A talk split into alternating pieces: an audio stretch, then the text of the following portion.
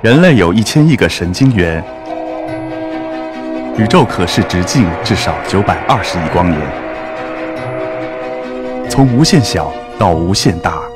在中科院 SELF 讲坛一起探索未知的世界。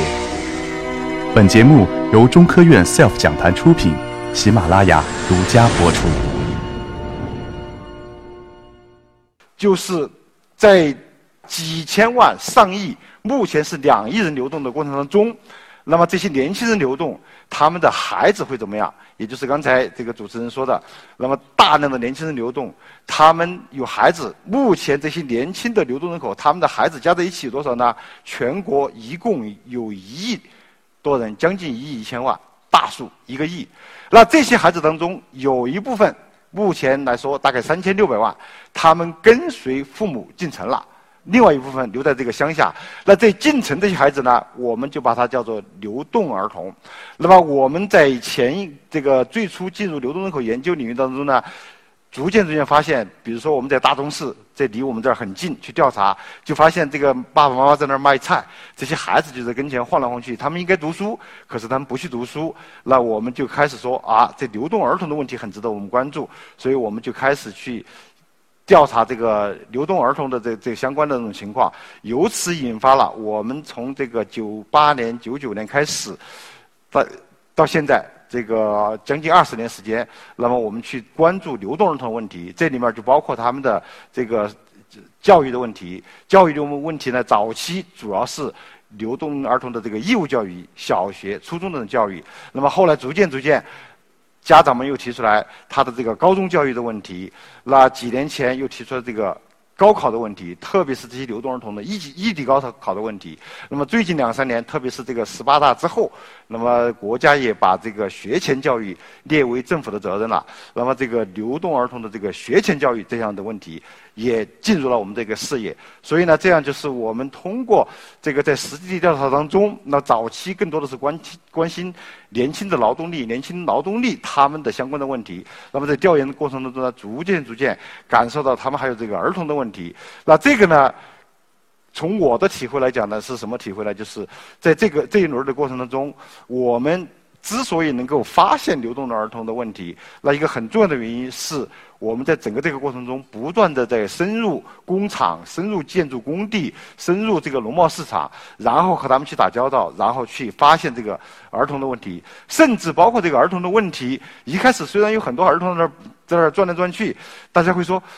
没关系啊，反正他们就把孩子带在身边，这不挺好的吗？也也没有什么问题需要你关注的。那包括九七年。在北京市还有一个关于流动人口的一个很大的一个调查，这个调查里面它非常好，问了一个问题，说流动人口你最关心哪些问题？包括有就业、收入什么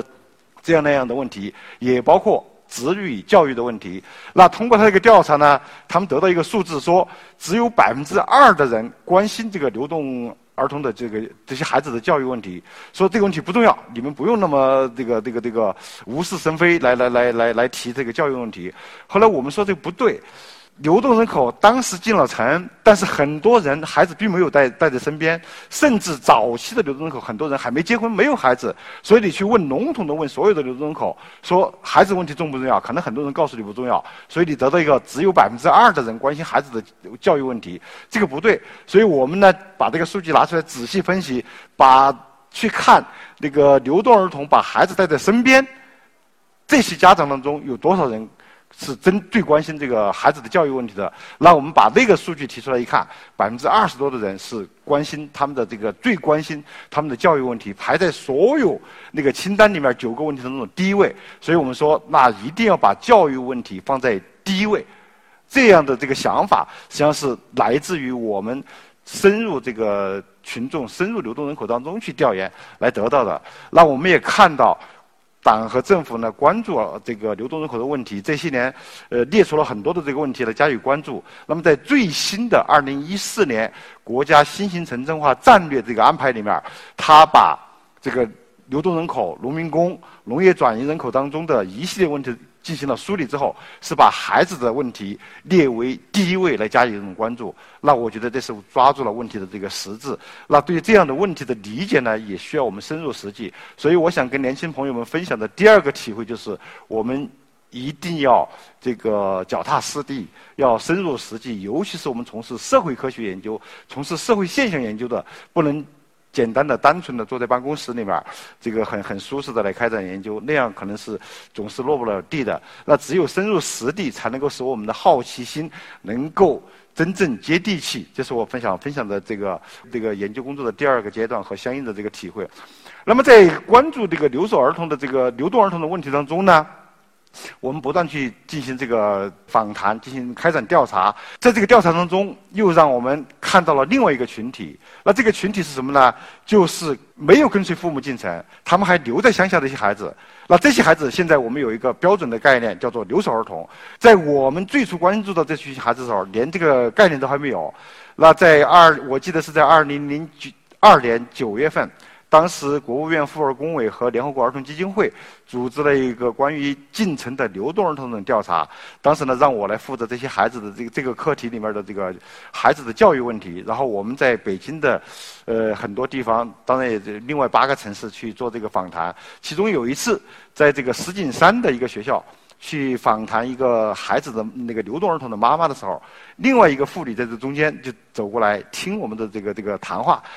听的过程中，他一直没有吭声儿。然后等我们谈完了，他突然给我提了一个问题。他说：“这个老师啊，呃，他呢是把这个孩子带在身边了。这是你说的这个流动儿童问题，你很关心。但是我的孩子放在乡下了，是不是应也应该关心呢？”你们是不是也可以来关心一下？实际上，我的孩子在乡下遇到的问题，可能比他在这个进城的孩子的问题还要多。那这个问题启发了我，所以后来呢，我和我自己，包括我带的这个呃研究生，我的这个年轻的同事，我们就迅速组织起来，到河南、到四川、到江西、到安徽等等，我们去开展这个留守儿童的这个研究。那么写了一系列的这个报告，应该说。整个把留守儿童这样一个问题给提出来了，也引发了这个政府的关注、媒体的关注、社会的关注，呃，我们这个学术圈的关注。今天留守儿童的这个问题呢，已经成整个成为人口学也好、社会学也好，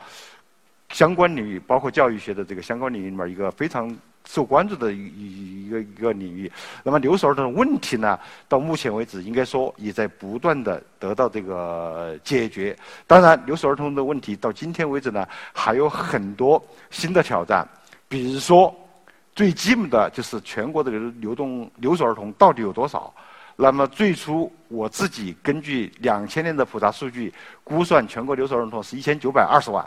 那么后来，我们依据两千年之后的历次国家的大型的这个数据，两千零五年、二零一零年、二零一五年的数据，我们看到了流随着全国流动人口的数量不断的迅速的增长，留守儿童也在不断的迅速增长，就从两千万左右增加到这个五千万、六千万。今天依据二零一五年的数据，我们看到全国留守儿童呢依然还有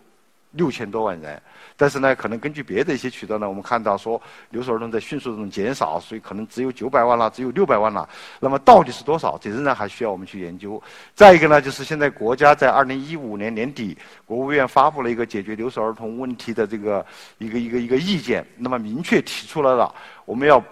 这个减少直至消除这个留守儿童。那这个目标很好，因为留守儿童面临一系列的问题。那我们要把这个群体的这个数量减少，甚至这个消除这样一个群群体，不再是形成产生这个留守现象，不再存生存在留守儿童了。但是这里面有个路径，我们怎么去减少？那一方面一种选择是我们让更多的留守儿童跟随他们的父母进城，那么成为城市里面的孩子。应该说这也是我们现代化城市化的一个大的一个方向。那另外一个选择呢是说让流动人口回去，那么流动人口特别是成年的流动人口。回到老家了，他就不再是，就不再有这个流动人口了，不再有流动人口了，那就相应的就没有流动儿童和留守儿童了。所以这两个渠道呢，可能都能够达到我们减少留守儿童的目标。但是问题是，这两个渠道本身是很不一样的，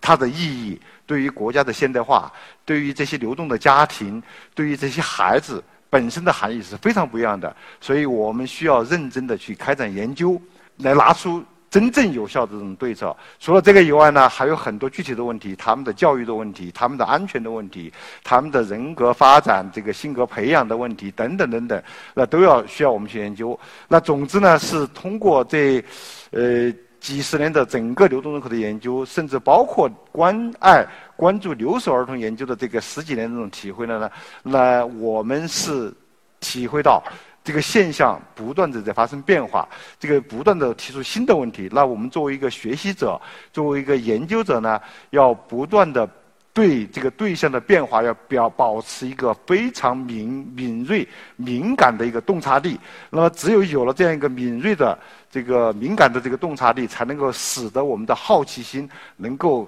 始终不断的能够跟上这个社会的进步、社会的发展，从而使得我们的研究呢始终能够保持在这个学术的前沿，从始终能够引领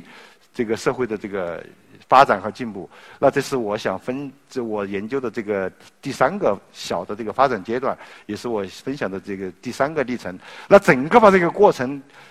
总结到一起呢，我想我们每个人都有好奇心。那么，在一个科学的理论指导之下，我们找到一个这个实实在在的一个一个好奇心之后，那么我们一定要坚持不懈。只要坚持不懈，按照刚才前面王老师讲的。这个一万小时这个定律，我们每个人都能够做出这个好的这个成果，都能够帮助学科进步，都能够帮助社会推动这个社会的进步。好，我想给大家分享的就是这些，谢谢大家。